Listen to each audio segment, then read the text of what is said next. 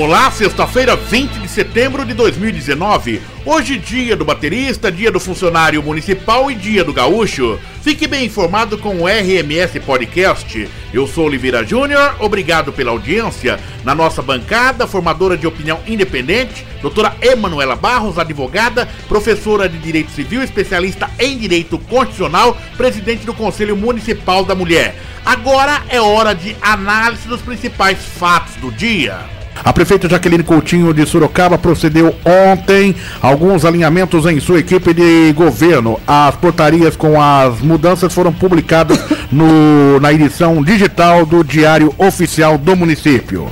É, eu acho que ela está adequando, né, aquilo que a gente falou, é uma questão política, pra, até para governabilidade e também aquelas pessoas que elas têm mais afinidade, tirando um pouco a, a aquela, aquela relação pessoal com o ex-prefeito.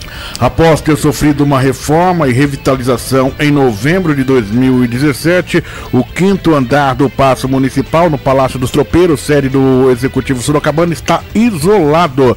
Nenhum tipo de acesso é permitido e o motivo, segundo a Prefeitura de Sorocaba, é a segurança. Toda obra realizada há menos de dois anos custou 127 mil reais.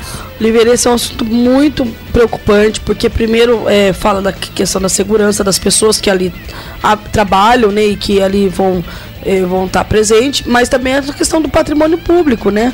Como é que deixa a coisa, gasta, faz reforma e menos de um ano depois já não pode mais utilizar? Representantes da Toyota estiveram ontem na Prefeitura de Sorocaba em audiência com a prefeita Jaqueline Coutinho para informar a chefe do executivo que a planta da empresa em Sorocaba receberá investimento de um bilhão de reais para a produção de um novo modelo de veículos que deverá estar no mercado em 2021 daquelas notícias que acho que todo brasileiro gosta de ouvir, né, Oliveira? Investimento, geração de emprego, né? É, vislumbrar um futuro melhor do que está agora, porque infelizmente nós estamos numa crise muito feia.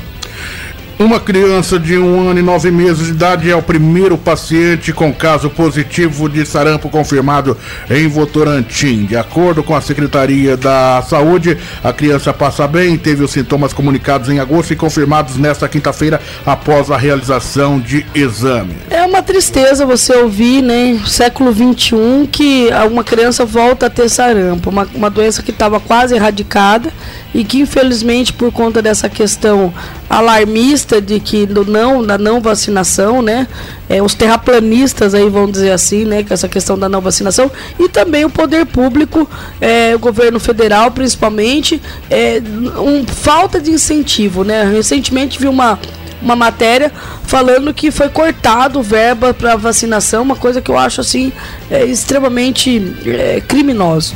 RMS Podcast três edições diárias, de manhã ao meio-dia e no final da tarde. Compartilhe esta ideia. RMS Podcast, uma forma diferente de você ficar bem informado. Acompanhe também pelas plataformas digitais Breaker, Spotify ou Google Podcast.